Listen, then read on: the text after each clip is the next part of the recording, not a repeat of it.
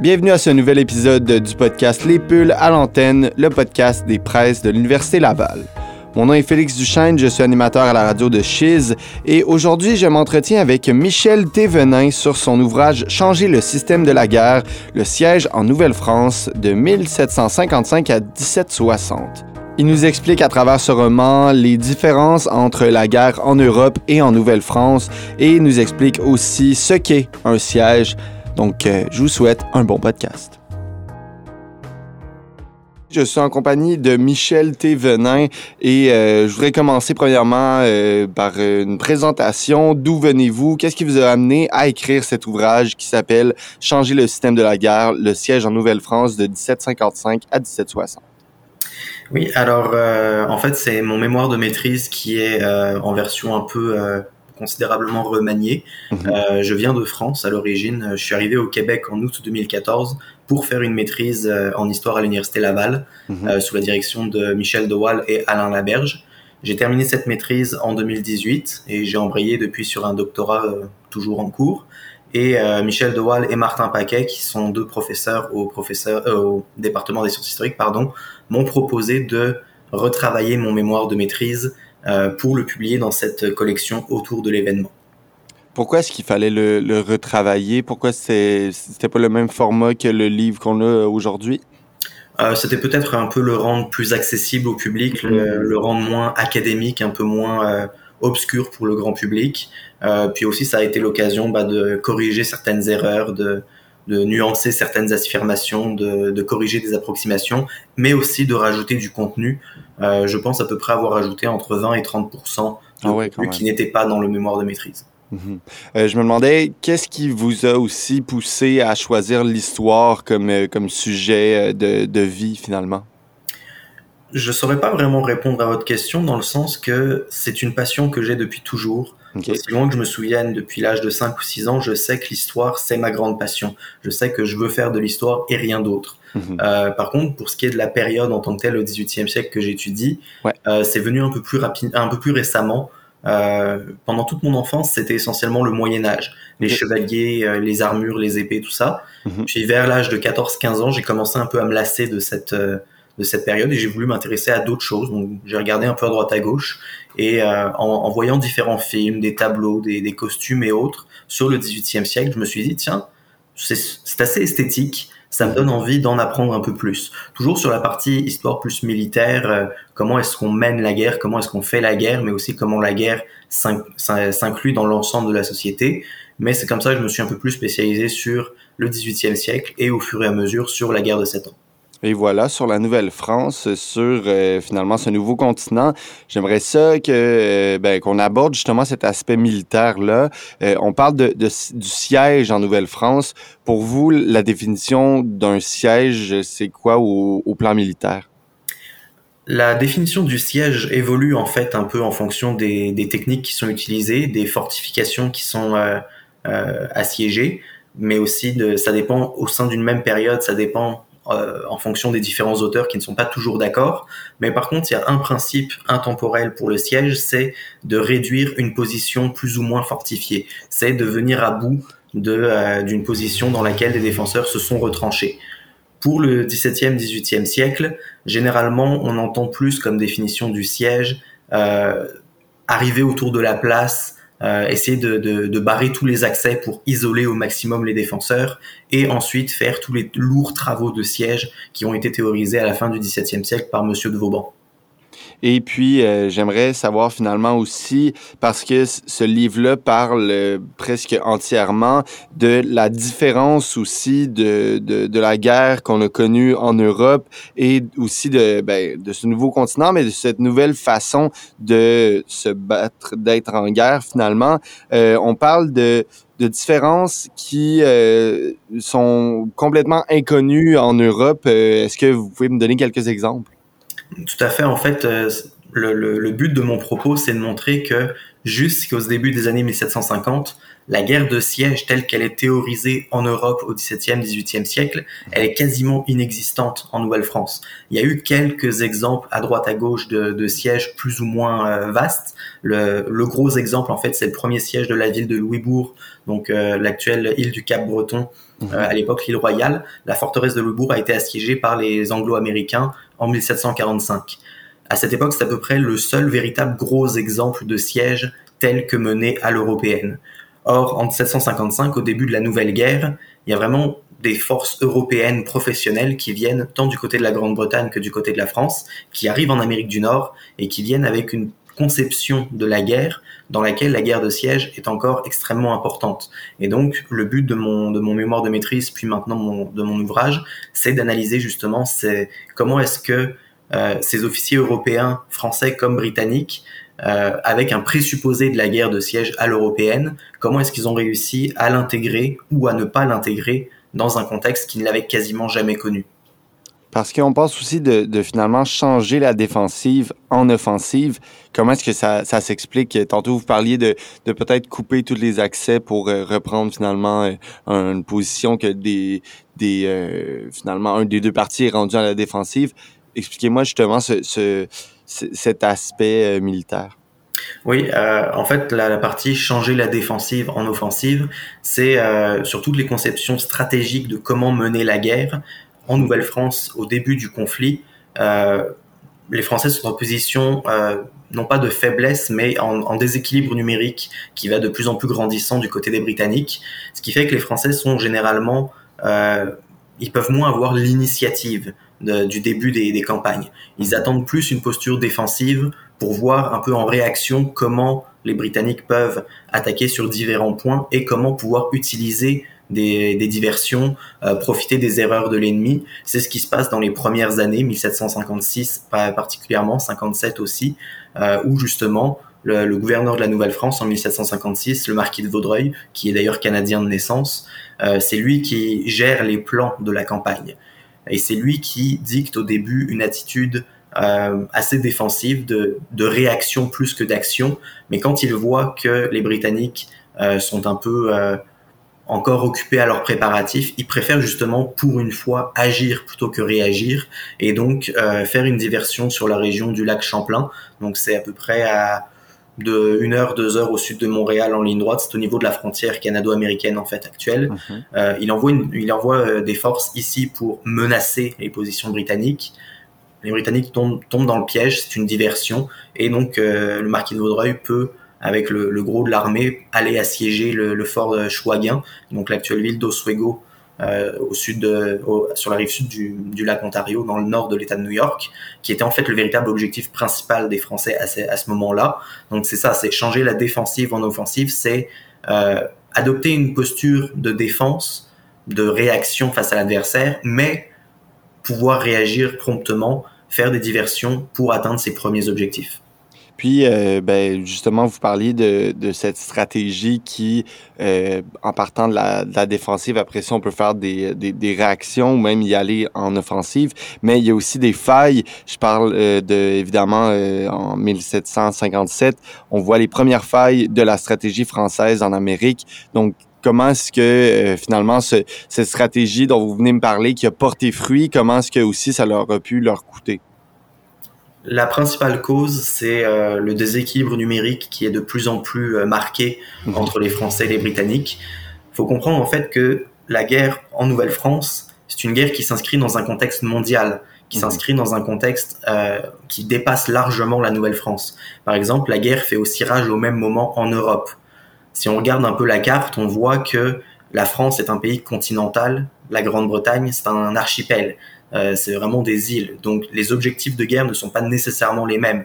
Les Français sont plus empêtrés dans une guerre terrestre en Europe à ce moment-là, alors que les Britanniques peuvent au contraire euh, moins mettre de force en Europe et se concentrer sur les mers et les colonies. Et c'est ce qui arrive petit à petit. Les Britanniques sont plus capables que les Français d'envoyer des renforts considérablement euh, dans leurs colonies partout dans le monde. Les Français le font aussi, mais de manière un peu plus restreinte, d'autant plus que la marine britannique étant beaucoup plus qualitative et quantitative que la marine française, les Britanniques ont le contrôle des mers, donc bloquent plus ou moins euh, l'approvisionnement en renforts, en matériel, en hommes, euh, de la Nouvelle-France. Et donc, c'est ce qui explique qu'à partir de 1757, le déséquilibre devient vraiment trop marqué pour que euh, ça puisse être, du côté de la Nouvelle-France, une, une stratégie autre que essayer de sauver ce qui peut l'être. En plus de ça, faut comprendre aussi que euh, les récoltes sont très mauvaises en Nouvelle-France ces années-là, ce qui fait qu'il y a une disette, il y a des pénuries de, de, matériel et surtout de, nourriture, ce qui fait que prévoir des grands plans de campagne offensifs pour euh, nourrir des armées et autres, ça devient de plus en plus complexe. Ce qui fait que les Français sont petit à petit obligés de se, de, de se replier sur une posture de plus en plus défensive en attendant que la paix arrive en Europe. Et euh, ben justement, on est rendu, euh, est-ce que vous diriez 57 ou 58 même? Ça commence à se montrer en 57, euh, notamment quand les Français continuent leur offensive sur la région du lac Champlain et le lac Saint-Sacrement, l'actuel lac Georges. Les Français prennent le fort William Henry au sud du, lac Georges. Si vous connaissez un peu le, roman puis les films Le Dernier des Mohicans, c'est le, le lieu où euh, se passe l'action en, majorité. Donc c'est un siège mené par les Français. Euh, le fort tombe, le fort britannique tombe euh, au bout de quelques jours de siège, mais les Français ne sont pas capables d'aller plus loin dans leur invasion des colonies britanniques par justement manque de nourriture. Donc là, ils sont obligés d'abandonner un peu le terrain. Oui, ils ont détruit un fort important du côté des, Britanniques, mais ils, ils, ne peuvent malheureusement pas pousser plus loin. 1758, c'est encore pire parce que euh, les Britanniques sont maintenant capables de mettre plusieurs milliers d'hommes sur plusieurs fronts à la fois en Amérique, ce que les Français ne pensaient pas euh, que les Britanniques pourraient faire, et surtout les Français n'ont pas les moyens en hommes, en matériel et en nourriture pour s'opposer efficacement sur beaucoup de fronts à la fois. Donc de passer à l'offensive avec un, une, infériorité numérique comme ça, c'est impossible. Euh, je me demandais aussi, ben là, tant qu'à y aller de, de façon chronologique, euh, disons, on est arrivé en 58, là, vous parlez que euh, c'est finalement une réorientation aussi de la part de la stratégie française pour parce que ces dates-là, c'est de 55 à 60. Donc, qu'est-ce qui arrive en 58, 59 et 60? Oui, déjà, pourquoi est-ce que j'ai mis les dates 1755-60 je vous disais tout à l'heure que la guerre de la guerre en Nouvelle-France, qu'on appelle la guerre de la conquête, on la date généralement entre 1754 et 60. 1754, c'est les premiers coups de feu euh, du côté de l'actuelle ville de Pittsburgh en, en Pennsylvanie, mhm. et 1760, c'est la capitulation de Montréal et de la colonie, et donc la fin plus ou moins la fin des, combats en Nouvelle-France. La guerre de sept ans, elle, donc le contexte plus global, plus mondial, mais aussi centré sur l'Europe, euh, commence officiellement en 1756, même s'il y a beaucoup de tensions diplomatiques euh, les années de 1753, 54, 55.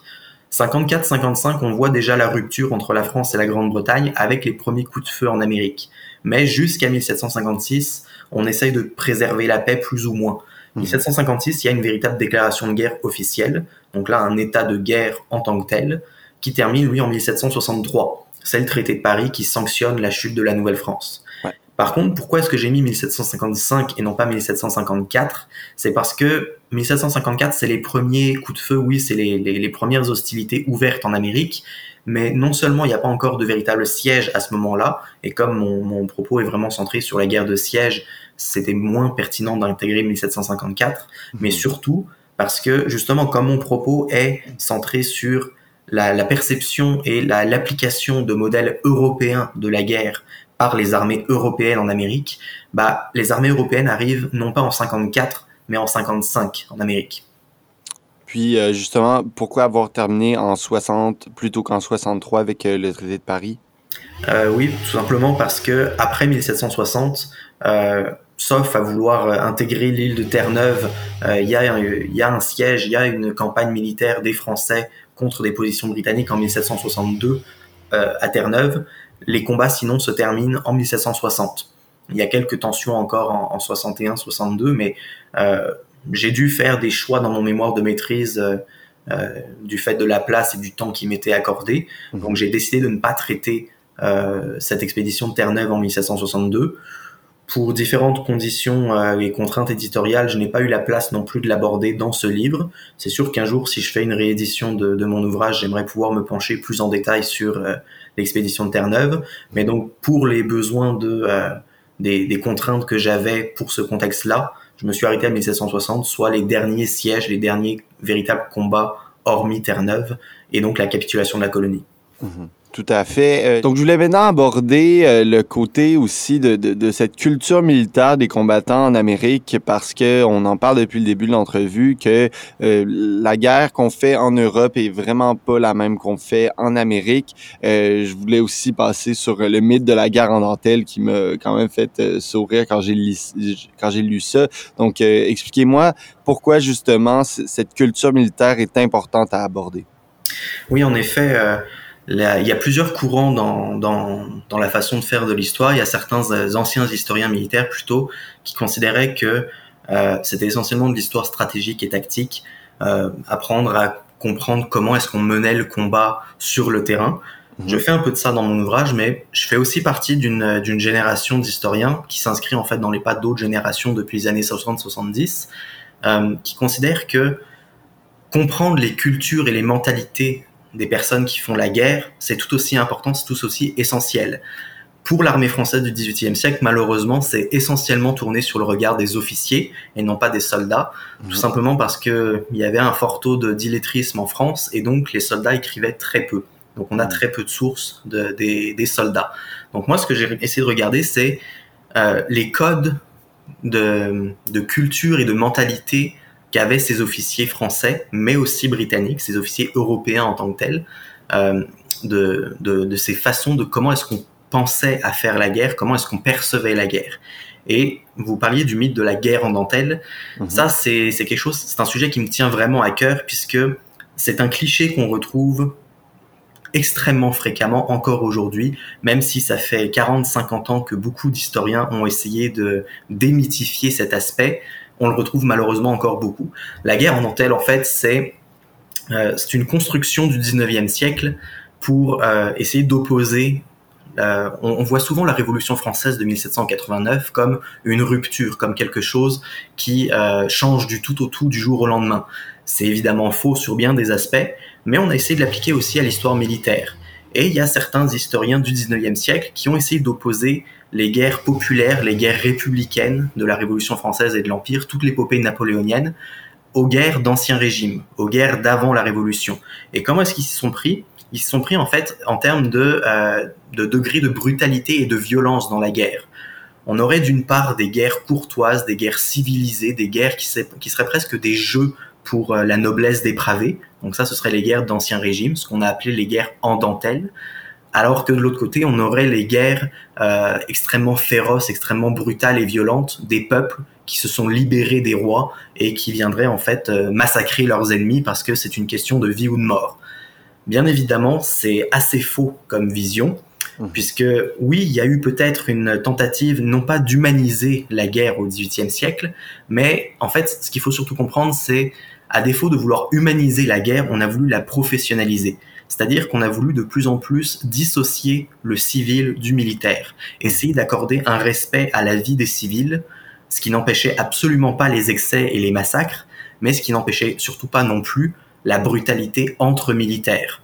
Et donc ces officiers européens, bah, ils baignent à peu près tous dans un, même... Euh, un même bouillon de culture, on va dire, une même mentalité sur justement ces codes de respect et de courtoisie mutuelle. Ce qu'il faut comprendre aussi, c'est que la plupart des officiers, c'est excessivement vrai en France, mais c'est aussi vrai dans beaucoup d'autres nations européennes, ce sont pour beaucoup des nobles. Des nobles qui se considèrent comme une élite sociale, qui se considèrent comme au-dessus du peuple. Et donc, avant même d'être un officier français ou britannique, euh, deux officiers français ou britanniques qui se rencontrent sur le champ de bataille, ce seront avant tout, pour la plupart du temps, des nobles qui, comment dire, ils ont... Euh, ils ont un sentiment d'appartenance à une caste, à une élite sociale, et donc, euh, selon eux, ils doivent avoir des codes de respect entre eux. Au-delà des, antagonismes des nations, ce sont avant tout des hommes de la même couche sociale. Et donc, euh, c'est ce qui peut donner des, exemples qui aujourd'hui nous semblent complètement absurdes, mais qui pour l'époque, ne le sont pas du tout, comme euh, en, plein, en plein siège de Louisbourg en 1758, euh, le gouverneur français fait envoyer des bouteilles de vin au général britannique parce que celui-ci lui a envoyé des ananas, qui sont des, produits extrêmement luxueux pour l'époque. Donc c'est tout plein de petites marques de presque d'amitié parfois sincère entre des ennemis qui aujourd'hui nous semblent absurdes, mais qui à l'époque ne le sont pas du tout. Et ce que j'ai essayé de montrer, c'est que non seulement euh, la guerre en dentelle est un mythe, mais surtout que cette guerre en dentelle, ces, ces codes de courtoisie et de respect qui avaient cours en Europe, on les retrouve aussi en Amérique du Nord. Ben justement, on parle aussi de civilité, entre guillemets, de la guerre de siège. Est-ce que c'est justement s'échanger du vin et des ananas? C'est ce genre d'exemple, effectivement. C'est aussi euh, entretenir une, correspondance euh, très assidue euh, de part et d'autre des, lignes de bataille, avec un ton souvent très poli, très courtois, très respectueux. Il y a évidemment beaucoup de, formes littéraires qui viennent avec ça, mais c'est quand même des, marques sincères de ce qu'ils estiment être la guerre humaine. Les termes qu'on retrouve dans les sources, c'est la guerre entre nations policées, c'est-à-dire entre nations ordonnées, entre nations humaines, respectueuses, à, contrario de ce qu'on appelle les barbares, les sauvages et autres. C'est assez euh, particulier comme façon de percevoir cette guerre-là, mais comme vous l'avez dit, c'est des choses qui peuvent euh, paraître assez bizarres, euh, spéciales aujourd'hui en ces temps modernes, mais qu'avant c'était que la politesse. J'aimerais ça en guise de conclusion, Michel Thévenin, que vous m'expliquiez ce qu'on a à retirer de, de, de cette, de cette période historique-là, de ce qu'on doit se rappeler. Peut-être aussi, ben, vous avez parlé de, de certains mythes qu'on a par rapport à ce système de guerre. Donc, peut-être euh, faire justement une conclusion avec ce qu'on a à, se souvenir de 1755-1760. Tout à fait. Euh, c'est une période, euh, on le voit encore aujourd'hui, qui a des, des, répercussions sur, euh, sur la société québécoise actuelle. Le fait que le Québec est une province au sein d'un Canada anglophone. Je ne vais pas m'embarquer dans les considérations fédéraliste, souverainiste ou partisane ou quoi que ce soit. Du point de vue de l'historien qui, en plus, je suis un, un, étranger qui est venu étudier cette période d'un regard extérieur, ce, que, ce qui me frappe énormément, c'est la, la, persistance de euh, signes de la guerre de Sept ans dans, la, la, dans le Québec de 2021.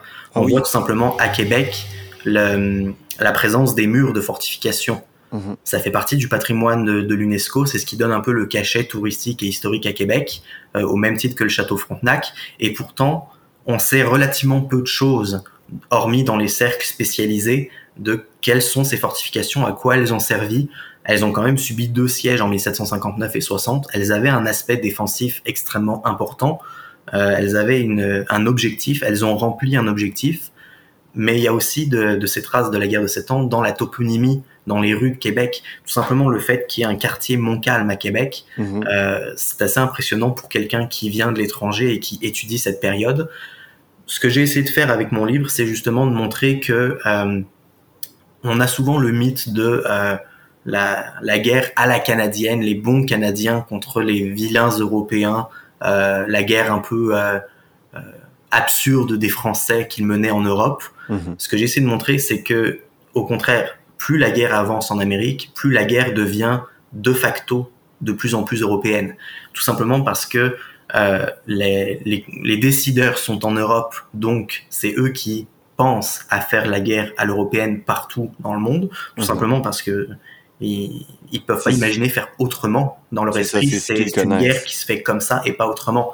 Mmh. Mais c'est une, une opinion qui est partagée par les deux camps, par les Français et par les Britanniques.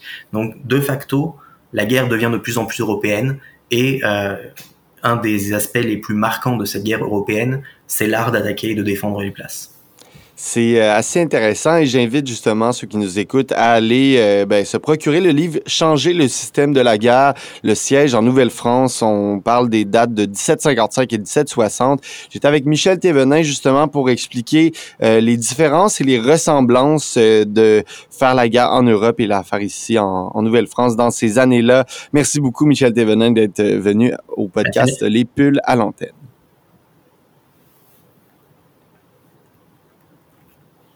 Super. Donc, merci beaucoup d'être, euh, d'avoir pris de votre temps euh, ce midi. Ça me fait plaisir. On se reparle une prochaine fois, je l'espère. À la prochaine. Merci bien.